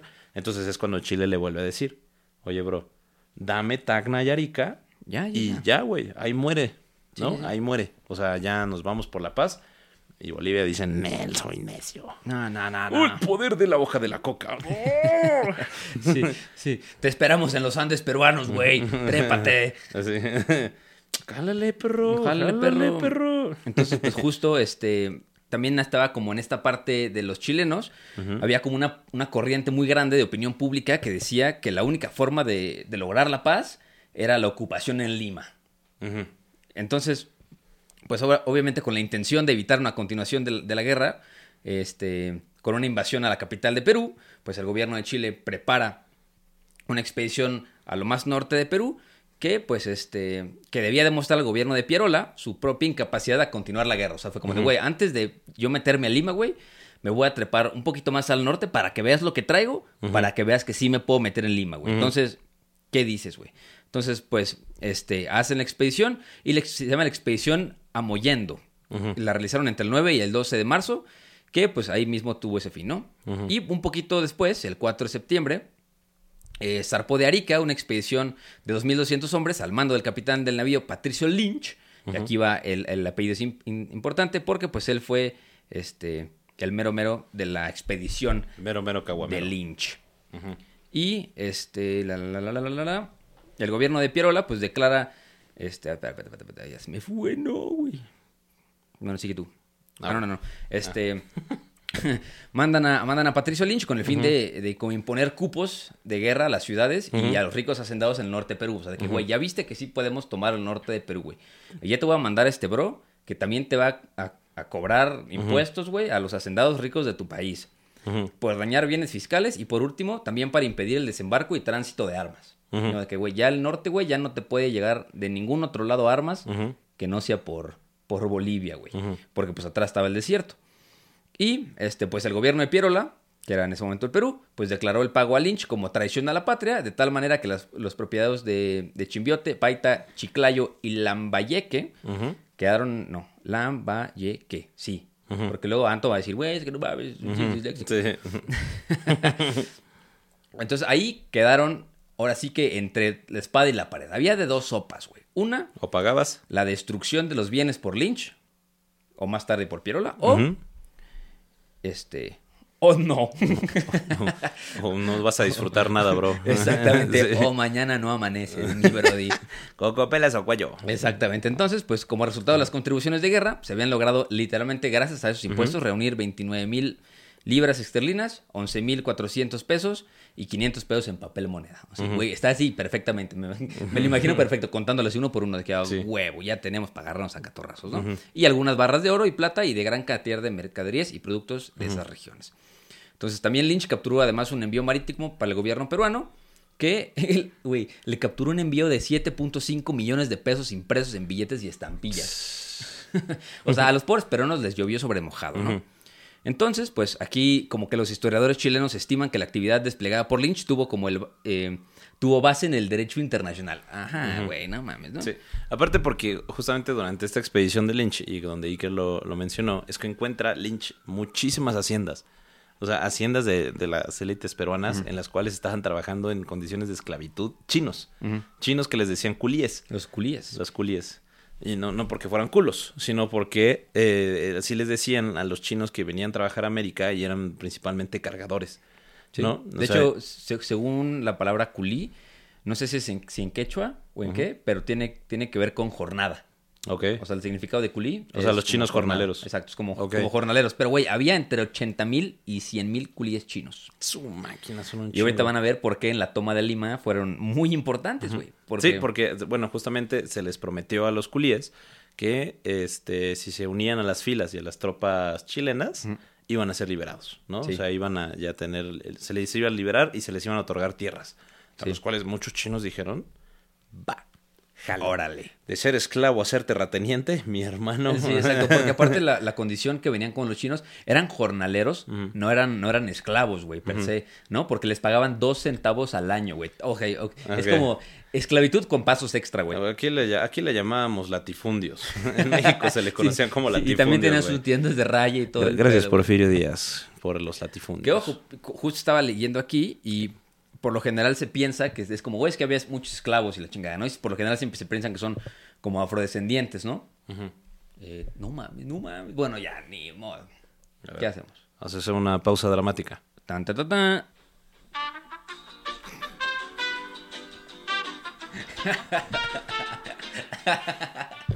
Valió madre, raza. Casi lo logramos, casi lo logramos. Pero no puedo hacer.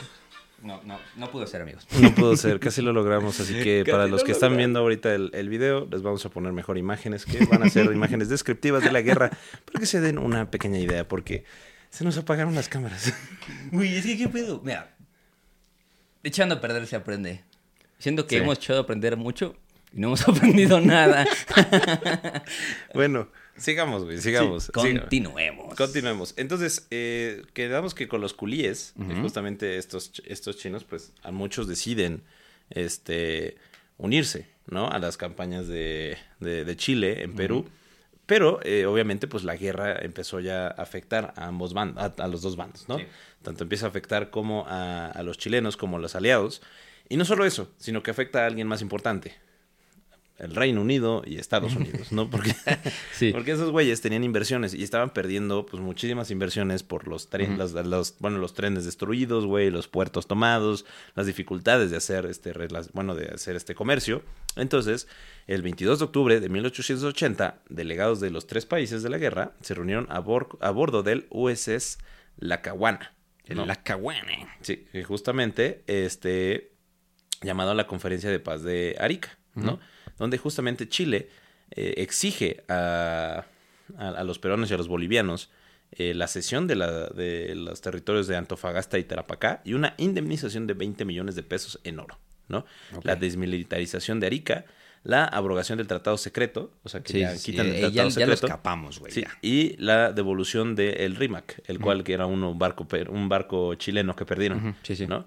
Y también todas las propiedades embargadas a los ciudadanos chilenos, ¿no? Los cuales, pues, este, eh, que, que de hecho, eh, los chil- eh, Bolivia y Perú dijeron sí a todo, excepto ceder los territorios de, de Aracapá y, y Antofagasta. Ajá. Pues es que, güey, también. Pues ahí está todo, La tierra es lo que más vale, Sí, güey. güey. Dale verga el peso del oro, güey.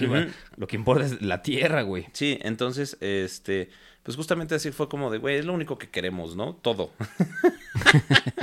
y pues ya, este, pues estos países, pues justamente pues, no llegan a acuerdos, ¿no? Los historiadores no se llegan a, a poner de acuerdo de quién fue la culpa, ¿no? Porque pues muchos dicen como, nah, es que fue la culpa de Chile porque exigía mucho, nah, fue la culpa de Perú y Bolivia porque eh, los güeyes no querían ceder lo que les tocaba a los chilenos, ¿no? Aparte, este, se piensa que, que el arbitraje haya sido por Estados Unidos, obviamente iba a ser a favor de Chile, ¿no? Porque Chile tenía mucha inversión gringa y sobre todo inversión eh, del Reino Unido. Sí, ¿no? Entonces así como que no es justo. Entonces, pues ya fue cuando Chile les dije, miren, les, Chile les dice, miren, está bien, no se preocupen, vamos a hacer una cosa. Vamos a poner las últimas en la mesa. Ok. Mercedes Taracapá, Tara, Tara- Tarapacá, Mercedes Tarapacá de Antofagasta o tomo Lima, ¿no? Voy a tomar la capital de Lima, la verga. ¿no? Y, es- ¿no? y así fue como de... y ya fue como de... ¿Qué? Sí. ¿No? Y ya pues como no llegaron a ningún acuerdo... Pues, güey, Chile fue- dijo, es la única alternativa Sí. que me dejaste, papi. Ahí Sí, te voy, güey. Sí, y fue como de, está bien, pues vamos a, este, a empezar la, la guerra de verdad. Ahora Pues sí. ¿no? Ya empezó, ya terminó la guerra de mentiras, ya terminó el calentamiento, que empiecen los catorrazos de verdad, diría mi estimado Iker, ¿no? Sí. Entonces llega Iker, diga Iker. Llega Iker, dice... Llega, este, empieza, llega a Chile y empieza a, a prepararse para la campaña de Lima y crece su ejército a 20 mil pelados y este, llega a enlistar hasta 41 mil a soldados. 41 mil pelados. Ojo, todos armados. O Sí. sea, con un chingo de armas. ¿Y por qué? ¿Qué es lo que pasa? ¿De dónde saca este Chile tantos pelados de la nada? Bueno, aparte de los, de los culíes, Chile decide vaciar sus fortines de la Patagonia. Porque en la Patagonia ocurría otra guerra, que era la guerra del Arauco, que era una guerra que se estaba este, desarrollando contra los indígenas mapuches. ¿No? Los cuales eh, duró una guerra, güey, que duró un chingo, güey. La guerra de las castas se queda corta, güey. sí. ¿No? La guerra del Arauco, güey. sí, sí. La guerra de la, la Araucanía contra las tribus mapuches duró, güey, que no sé, 300 años a la verga, güey. Y jamás pudieron conquistar a los mapuches, ¿no? Entonces, este, pues Chile dice, como sabes qué, me importa más eh, recuperar Antofagasta y... Sí, justo. Y a, a- a- a- a- ¿cómo se llama? No lo puedo pronunciar. Acá... Tara- Tarapacá. Tarapacá. Que defenderme de, pues, una bola de, de mapuches, ¿no? En el sur. Entonces, manda a todos. Y aparte eran ya soldados, güey, veteranos. Sí. No eran güeyes que si no les daba culo, ¿no? Que le decían, jalale, perro. Aparte, este, empiezan a comprar mayor, más artillería y este y, y bueno, empiezan a modernizar su ejército, ¿no? Empiezan a comprar so- de armas a los ingleses. Entonces aquí es cuando ya el, el ejército expedicionario del norte desembarca, desembarca 27 mil soldados para concentrarse a 36 kilómetros del sur de Lima para empezar ya la, la guerra, ¿no?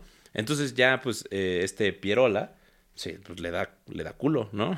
Dice como de, "Ja, no, no hagas eso, bro, ¿no? Entonces empieza a hacer dos Sí, líneas. Pensó que le iban a llegar por el norte, Sí. como lo había hecho Lynch. Sí, justamente. Y este. Y no, resulta que le llegaban del sur, que era donde no estaba protegido. Entonces sí dijo, güey, ¿qué pedo? Entonces, ahí fue cuando ya ordena como preparar dos líneas de defensa sucesivas al sur de Lima. Y pues el ejército de línea se suponía que tenía que detener la invasión en, en Chorrillos. Y pues en caso de fracasar, una segunda línea de defensa ya, ya también habían puesto, ¿no? Eh, justo era co- constituida por un ejército de reserva formado por, eh, por reclutas limeños, o sea, por güeyes de a pie. de pata. güeyes de a pata, que no tenían nada Ah, que y perder, acuérdense que el ejército regular de, de Perú ya no existía, entonces tuvieron Sí. que reclutar otro ejército. Sí. ¿no? Ahora, algo muy curioso es que se acuerdan de que este Bolivia le dijo a, a Perú que ya no les ibas a mandar soldados, sino que les iba a mandar dinero y armas. Bueno, pues, dato curioso, esas armas estaban eh, cargadas con balas de papel. Exacto, eran balas de... Es que, güey, Bolivia hizo todo mal, güey. Sí, Qué bueno que se quedó sin mar, güey. Güey, de todos modos lo hubieran perdido. Sí, ya. exacto. Sí. Hubiera llegado... Ya, Bolivia sería Estados Unidos, güey.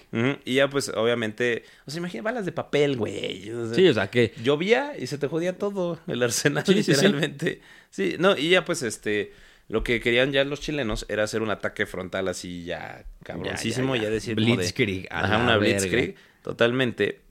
Y este también lo que querían hacer era bloquear los, las fuentes de suministros de los, de los peruanos para, y, y cito, este tomar Lima sin disparar una sola bala. ¿no? O sea, lo que querían era eso, o, o deshacerlos o ahogarlos, cualquiera de los dos, ¿no? Entonces, eh, al principio los chilenos como que dijeron como, güey, o sea, un ataque frontal estaría bien, pero, pero ¿qué tal si sale muy sangriento, no? Porque, o sea, sí tenemos soldados, bro, pero pues quién sabe, ¿no? Aparte, pues es un terreno bastante difícil, es un terreno montañoso, ¿no? O sea, tenemos una clara desventaja, güey, porque a, pesar de que los peruanos no supieron defenderse tan bien, güey, pues sí- siguen teniendo las defensas naturales, ¿no? Y ya, este, pues, después de estar de- discutiendo entre los generales chilenos, dijeron como, "Ay, chingue su madre, Ya. Ataque frontal, Ya, así, ya, mándalo durísimo, todos, ¿no? así. Entonces empieza lo que se conoce como la batalla de San Juan y la batalla de Chorrillos, que empezó el 12 de enero de 1820 eh, 1881 a las A 4 las de la 4 tarde. de la tarde en punto, ¿no? Que son las tres divisiones que formaban el ejército chileno. Pues comenzaron a salir por diferentes caminos del, del campamento del Urín hacia, pues ya, todas las defensas peruanas en Chorrillos para enfrentarse desde las 5 de la mañana del día siguiente a los cuerpos del ejército peruano. O sea, digamos, estuvieron ahí desde las 4 Sí, y dijeron, mañana, temprano, otra vez. freedom, o sea, de que vamos a empezar a agarrarnos a catorrazos. Sí, y justamente, bueno, ya después eh, sufren una derrota espectacular los peruanos y este se enfrentan. Que también, que ahí es donde llega los, los culíes. Porque Ah, ellos estaban defendiendo eh, de los chilenos, pero los culíes estaban adentro de Lima, ya rebelándose en contra de, de en la contra esclavitud. de la esclavitud. Entonces ya está armando una medio revuelta adentro, más súmale que afuera tenías a los chilenos. Y ojo, en esta batalla de, Mira- de, de- de Chorrillos fue una de las batallas más grandes. O sea, con Sí. 45 mil soldados enfrentándose al mismo tiempo, ¿no? Después en la batalla de, Mira- de Miraflores se enfrentaron 25 mil soldados y se estima que hubo entre 11 mil y 14 mil muertos, así como unos 10 mil heridos aproximadamente, ¿no? O sea, la, verdad... O sea, inclusive los historiadores militares dicen como de, güey, esas masacres pudieron haberse evitado si no hubiera, se hubieran hecho tácticas, ¿no? O sea, o sea, literalmente fue como de, güey, hay algo que se llaman tácticas militares, ¿no? Manda a todos a la verga a pelear y que se maten, ¿no? Y tú, y tú sí topas lo que hizo Miguel Hidalgo. Eso no es lo que tenemos que hacer, papi. Eso no lo tenemos que Sí, hacer. pero pues ya, obviamente los, eh, los peruanos vuelven a ser derrotados en la batalla de Miraflores y finalmente eh, empieza lo que se conoce como la ocupación de, de Lima el 17 de enero, ¿no? Entonces, eh, lo que hacen, eh, este, los chilenos es empezar a destruir absolutamente todo. Eh, y también los peruanos empezaron a hacer una, una táctica de que se conoce como guerra de tierra quemada, Sí. ¿no? Bueno, se, se convirtió como una guerra de guerrillas. Sí. Literalmente. En, en algún punto, pues acuérdense que la segunda línea de defensa, pues era, era literal la banda de a pie de los peruanos. Entonces, pues eso le tocaba a la guerra de guerrillas. Y la guerra de guerrillas al final del día es tratar a donde, el- o sea, es el engaño. El engaño es lo que más, ¿no? Ya lo- los árboles peruanos hablaban vietnamita, güey. Qué idiota eres. Pues sí, entonces, este, pues se da finalmente la ocupación de Lima. O sea, ya este, pues eh, Perú perdió prácticamente, ¿no? Y este, y pues este, este, el que se queda a cargo de, de la ocupación de Lima es Lynch, ¿no? Se queda a cargo de la plaza y de hecho hasta que se acabó la guerra en 1883, ¿no? Teni- y tenía a su mando aproximadamente 13.000 hombres, ¿no? Que estaban tanto en la, en la plaza como en diferentes partes de- del, del norte del Perú. O sea, fue o sea, un- una matazón, la verdad, ¿no? Ahora, ¿qué es lo que está pasando? Por- ah, empiezan a haber también muchísimos cambios internos dentro de los países, ¿no? Por ejemplo, durante la ocupación de Lima, pues es así como, sí estamos en guerra, pero hay elecciones en, en Chile, ¿no? Entonces, eh, sube eh, Domingo Santa María como el nuevo presidente de Chile, el 15 de junio de 1881. Eh, también, pues, este, Chile logra firmar tratados de límites en la Patagonia. O sea, finalmente Sí, sí, ya se dice. ponen de acuerdo.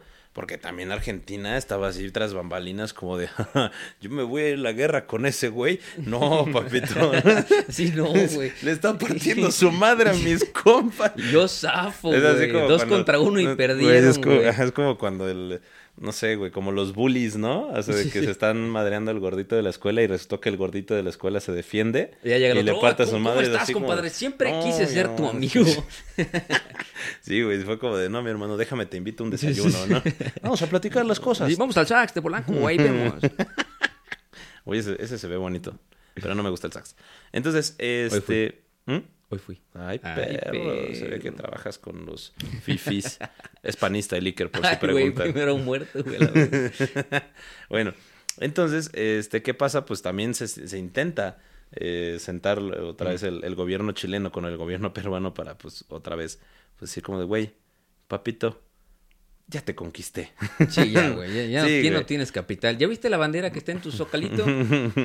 sí, justamente. Y es ya no es roja con blanco. Bueno, sí, pero ahora tiene azul y es la mía, papi. ¿Cómo ves, güey? Sí, güey, y ya y ahora es, es Chile del Norte. sí, ahora Perú se llama Chile, Chile 2. Chile 2. Chile. Chile, Chi- Chile con dos S, güey. ajá, Chile, Chichile, Chichi- Chichilele. Chichilele. Güey, qué pendejo es esto. Se llama Tarapacá. Tarapac... pa- ta- Eso. Eso, pe, ta, pa, pa. ta. Ujú, Santiago 2. Bueno, entonces el punto es que este pues comienza la- lo que es la guerra de guerrillas, como dijo este Iker, sobre todo en la parte de los Andes centrales, ¿no? Porque pues, Esos güeyes se fueron a, los- a- lo más arriba de los Andes peruanos, güey. O sea, de que, güey, no me puedes matar si estoy a 4500 metros de altura. Güey, aparte eh, hicieron lo mismo que hizo este Santana durante un tiempo y también este Benito Juárez en Veracruz, que fue de que llegaban los invasores extranjeros y los dejaban estar en un lugar, güey, porque ahí había este disentería, ¿no? Ajá. O sea, hoy había malaria. Entonces, así como, sí, que se queden en Veracruz, está culero. Porque, güey, y de hecho, güey, o sea, había malaria y disentería. Sí, eh, San Juan de Ulúa está maldito. Déjalo. Que se queden. Eh, qué bonito es el puerto, ¿eh? Pero bueno, el punto, güey, es que este, posteriormente. eh, ah, bueno, y los, los peruanos dijeron lo mismo. Ah, sí, en los Andes centrales hay disentería y hay un montón de cosas horribles, ¿no? Esos vatos no van a sobrevivir ahí. Pero pues sí lo hicieron. Entonces, eh, la resistencia peruana, pues continuó. O sea, y realmente no funcionó porque, pues, los chilenos también tenían, al pare- al parecer, experiencia en, pues, en tácticas de batalla en las montañas. Sí. ¿No? O sea, wow, ¿quién lo diría? ¿Quién diría que también Chile tiene montañas? Pendejos. Sí, ¿no? Sí, ¿no? Sí, güey. Justamente. Y empieza algo que se conoce como la expedición de Letelier. Ok. Sí. Que, pues, la expedición de Letelier, pues, fue que este, estaban encomendados eh, hacia, con Letelier eh, a, pues, poder eh, tomar todas la- las partes del Perú que seguían este, con fuerzas defensivas. Sí, que ojo, y este ya nada más fue con 700 pelados. Ya no Sí. fue con 20 mil. Sí, aparte fue como de, güey, o sea, realmente era como de vamos a, a este, ¿cómo se llama? A, pues, a quitar las pulgas que quedan, pero resulta, güey, que Letelier era un maldito enfermo, güey, y causó pues, un montón de daños a, a las poblaciones campesinas peruanas, güey. Lo cual hicieron que los peruanos se levantaran en armas, ¿no? Los campesinos, ¿no? Y pues este, y también pues fue como de que muchos países como Colombia, pues le dijeron como de, güey, estás cometiendo abusos y crímenes de guerra que no van, bro. Exacto, también güey. Estados Unidos y el Reino Unido. O sea, que sí fue como de, güey, o sea, neta, este, pues no, no, no hagas eso, güey. Y pues eso causó que pues este Letelier lo, lo regresen, güey, eh, justamente a Lima, ¿no? La- lo someten a Letelier a una corte marcial por apropiación de inde- indebida de dinero y lo regresan a Chile. O sea, el güey era un maldito, ¿no? tanto, a tanto que los chilenos dijeron como de, sí se pasó, sí hizo cosas malas, lo vamos a arrestar, ¿no? O sea, Sí, sí, ya. Sí, sí, Ya, güey. es, es una, es una pequeña cola que nos pueden pisar. Pero Exacto. también, ya un poquito después, eh, ya por julio de- del siguiente año, eh, entre tanto, Miguel Iglesias, que era exministro de Defensa de Pierola antes de la caída de Lima, y este, este había sido nombrado jefe político y militar del norte peruano, tras la ocupación de Lima. Y él había organizado las fuerzas de este sector para hacer frente a las expediciones chilenas. Pero este, Iglesias, luego del combate de San Pablo, el 13 de julio, y ya después de la ocupación chilena en todos los poblados de la zona, este, en- entre ellos uno muy grande que era Cajamarca, en el ojo de, el ojo de, ago- de agosto, pues ya se convenció que la guerra con Perú, digo, con Chile, tenía que terminar. O sea, dijo, güey, ya eso es insostenible, güey, y la neta nos están dando una putiza de aquellas. Y pues ya, como que desde su punto de vista ya era como inconcebible que continuara ang- este, pues, los, los enfrentamientos, Sí, pues aparte, o sea, ya fue como de, güey, termina la guerra. Y aparte ya, o sea, nuestra derrota es inevitable, entonces tenemos que firmar ahorita el tratado porque si no, Perú es Chile. Fin. Sí, o sea, justamente, no, y fue, o sea, y los chilenos le dijeron, güey, le dijeron así a, a los peruanos, como, ¿sabes qué, güey? Ya estamos hartos, vamos a anexar todo, ¿no? O sea, ya, ya, o sea, ya, Perú va a quedar des- totalmente destruido, va a dejar de existir. O sea, ya porque nos está costando mucho dinero, muchas tropas. Y, güey, acepta tu derrota, bro. ¿no? Sí, entonces pues ya, Ujú. el 31 de agosto, eh, Miguel Iglesias, sí era Miguel Iglesias, ¿no? Era- Sí. sí. era Miguel Iglesias, lanza el grito de Montán, ya, exigiendo la paz, ¿no? Dijo, ahí ya. Sí, Ah, y ya, ese y grito. ya dijo como, sí, ya, dale Santofagasta y... ta- Sí, o sea, ta- cara- Tarapacá. Ta- ta- Es que, güey, si no nos hubieran dicho, estaríamos ahorita así, la ignorancia es felicidad, güey. Sí, güey. estamos, estamos diciendo taracapacá, cualquier, cualquier cosa, pero no, Anto tenía que venir y decir, no, es que... Sí, y bueno, y ya, este, obviamente, pues hubo mucha gente que no reconocía a Iglesias, ¿no? Como el que era el exministro de Defensa, este, de Pietro, no lo, no lo reconocía como Oye, pero, con la autoridad pero- para pero hacerlo, ¿sabes güey. quién sí lo reconocía? ¿Qué? Chile. El Chile fue el que dijo, ah, pues, ¿sabes qué, mi bro? Yo creo que yo sí te, Yo sí te creo. yo sí te creo. Y yo, la neta, Tú eres una persona sabia. y, pues, o sea, digo, Chile reconoce a Miguel Iglesias como el presidente legítimo de Perú y pues le da la facultad de, de poder decidir y hacer este, este, ¿cómo se llama? Este Sí. tratado. Y pues se, como, se firma el 3 de mayo este, el convenio en Cajamarca, ¿no? En Donde Cajamarca. ya es como la derrota, la aceptación de la derrota de- del Perú y la cesión de los territorios, ¿no? Exacto. Y ya un poquito más después, nos ya soltamos un ratito porque ya llevamos un ratote. Pues ya, llega el Tratado de Ancón. Ya, ¿no? Y, y ya un poquito después la Guerra Civil Peruana, que ya... Eso es muy peo de ellos, ¿no? Después hablaremos de eso. Ya, entonces, el 18 de octubre de 1883, como, como habíamos platicado, Chile reconoce oficialmente al gobierno de Iglesias sobre Perú. Y el 20 de octubre, dos días después, se firma el Tratado de Ancón. Que este, la prueba después la Asamblea Constituyente de Perú. Y en este acuerdo se establece, entre algunas otras cosas, uno, la cesión definitiva de la región de Tarapacá y Chile, a Chile. Y la ocupación de las provincias de Arica y Tacna por un lapso de 10 años, para que ellos pudieran recuperar todo lo perdido en Sí. la guerra, ¿no? Este, y ya después se decidiría si quedaban bajo soberanía de Chile o si volvían al Perú. O sea, dijeron, es nuestra por 10 años y luego vemos si te las damos o no. Si sigues sacando cosas, pues te las damos. Sí, me las güey. quedo, güey. Si no, pues ni modo, ¿no?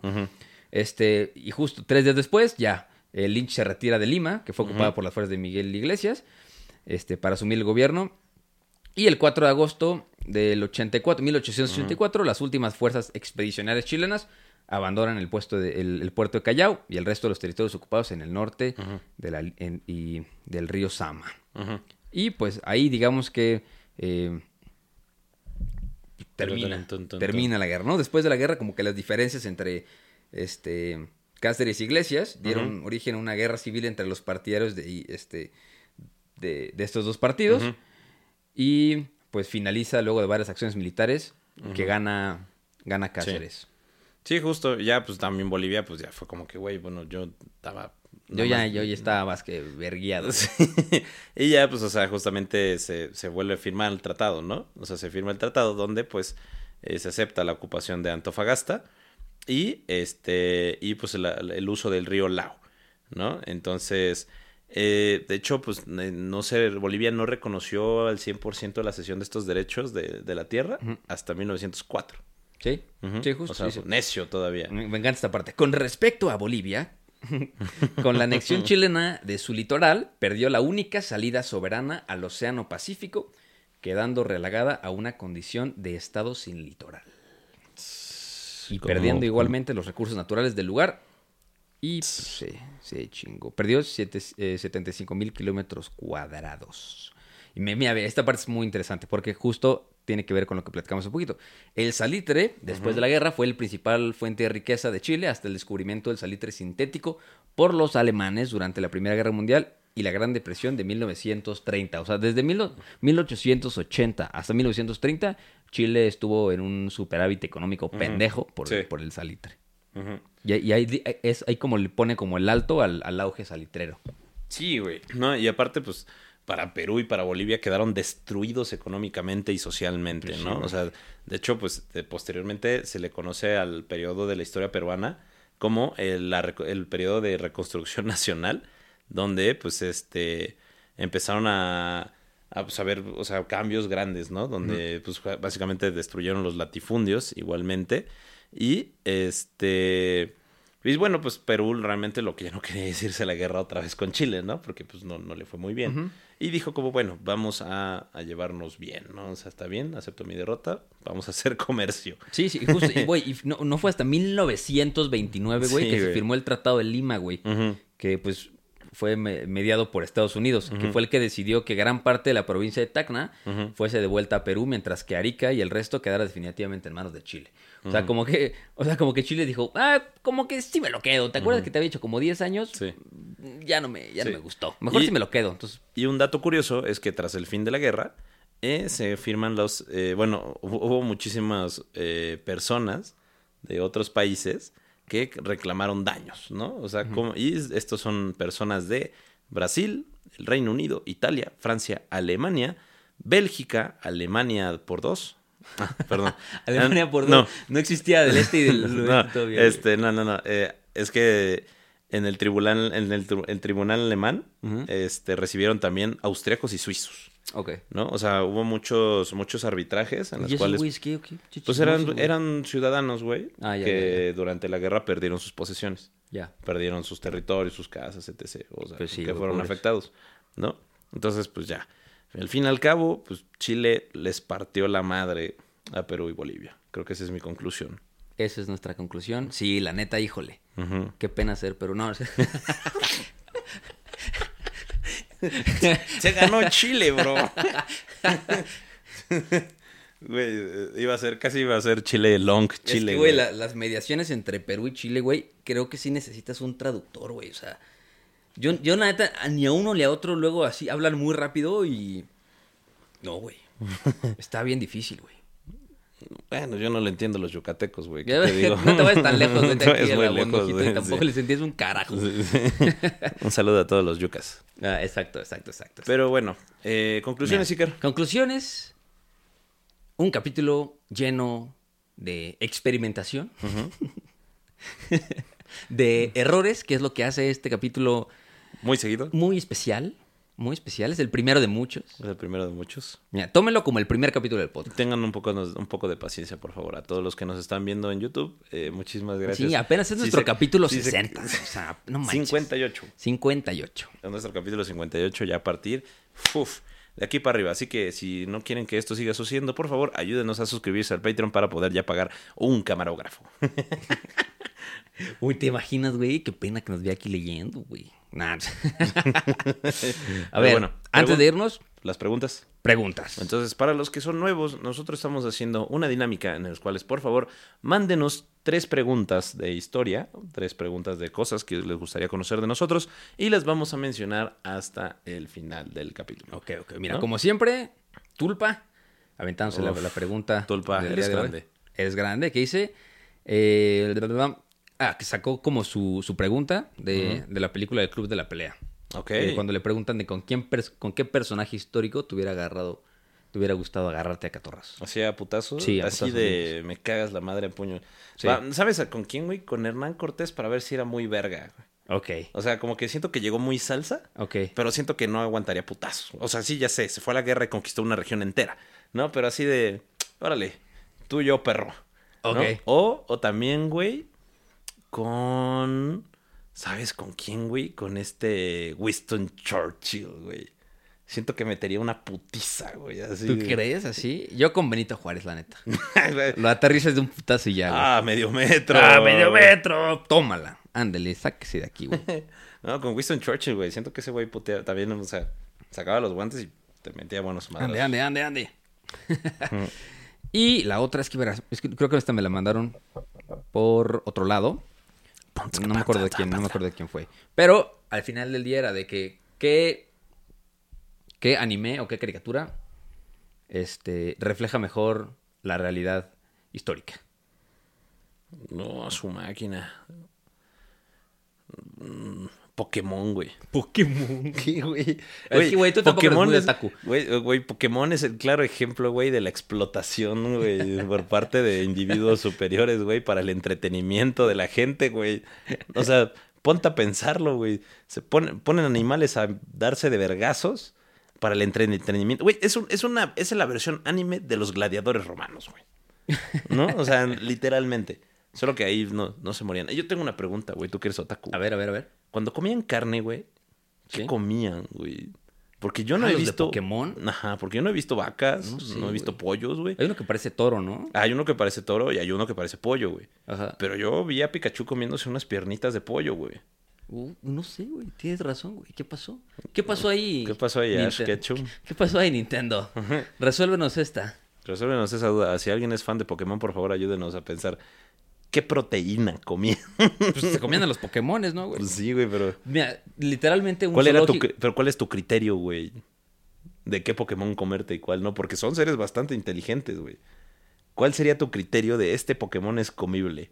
Pero pues, también lo puedes extrapolar al mundo real, güey. Es Los como puercos, Bo- los puercos son animales muy inteligentes. Es como Igual los comemos, Horseman, güey. ¿Viste BoJack Horseman? Todavía no. Ah, bueno, ahorita que estás triste no lo veas. Este, bueno, pero en BoJack Horseman, güey, hay un capítulo que justamente explican como de que dónde comían y había como gallinas que eran criadas de granja para el consumo humano. No, ojo, las gallinas eran seres pensantes, ¿no? Entonces estas eran como gallinas no pensantes. Entonces. ¿crees que sea algo así, güey? Yo no sé, güey. Este, no sé.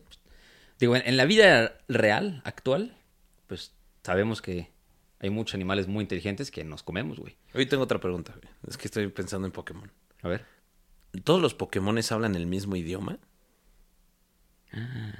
Porque, o sea, el otro día vi Detective Yo creo que Pikachu. sí, güey. Vi, vi Detective Pikachu y como que se hablan entre todos. Pues están como en Japón, güey. Pero ¿y si vas a México, güey? Ajá. ¿Te puedes llevar a tu Pokémon y te traduce Ajá, justo. al idioma Pokémon? ¿O los Pokémones de México hablan Pokémexa? Lo- Los... Mexamón. Mexamón. Chacamón. Chacamón. Ñeromón. pica, pica, huevo. Pica, pica, hijo de tu toma, pica testa. Bueno, pues bueno, chavos. ¿Vas? ¿Te preguntas? ¿Recomendaciones así rápidas? Una recomendación. Que te eh, busquen en Medellín. Búsquenme en Medellín. De PR a Medallo. Sí. Y yo les voy a recomendar un podcast de un compi. Ah, cámara. eh, que, que- que- que está bastante chido, que es de cine, que nos mandó un mensajito. Yo hemos estado platicando con él aquí este, en el Instagram de Historia para Tontos. Se llama Desde el Sofá, donde todos somos eh, críticos del compi Diego. Viejo, vas a ver que vas a explotar. váyanlo a seguir. La verdad que está bastante interesante su podcast. Ya me he un capítulo y está bien chido. También ya fuimos a varios podcasts que pronto saldrán. Teca por su parte y yo por mi parte. Ya les avisaremos en dónde pueden escuchar nuestras participaciones en otros podcasts Yeah. también diferentes. Así es. Este. Pinky Promise, el siguiente capítulo con cámaras. Me van a ver así tremendamente guapo y sin cortes, como en este capítulo. Y van a ver que se va a poner mejor. También mu- muchas gracias por sus mensajitos a todos en Instagram. La verdad que la pasamos bien bomba.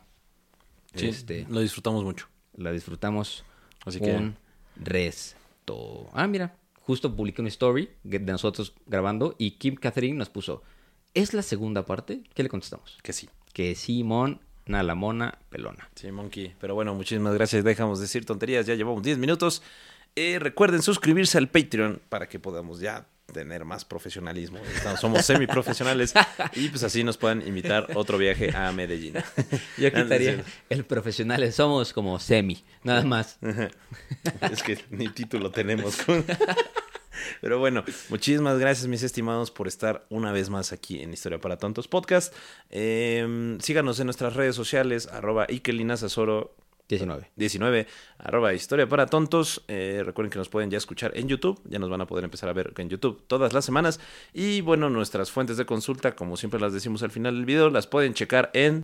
Y ah, antes de que se nos vayan, vamos a dejar unos minutitos eh, para el agradecimiento de todos nuestros Patreons. Así que nos vemos a la próxima. Bye. Hey, folks, I'm Mark Marin from the WTF Podcast, and this episode is brought to you by Kleenex Ultra Soft Tissues, your ally to help tackle your allergy symptoms this season. I love the change of seasons, but nobody loves pollen and all those other things floating in the air that make you sneeze during this nice weather. Kleenex Ultra Soft Tissues are hypoallergenic and allergist approved, so fight back against watery eyes and runny noses without worrying about irritating your skin. For this allergy season, grab Kleenex and face allergies head on.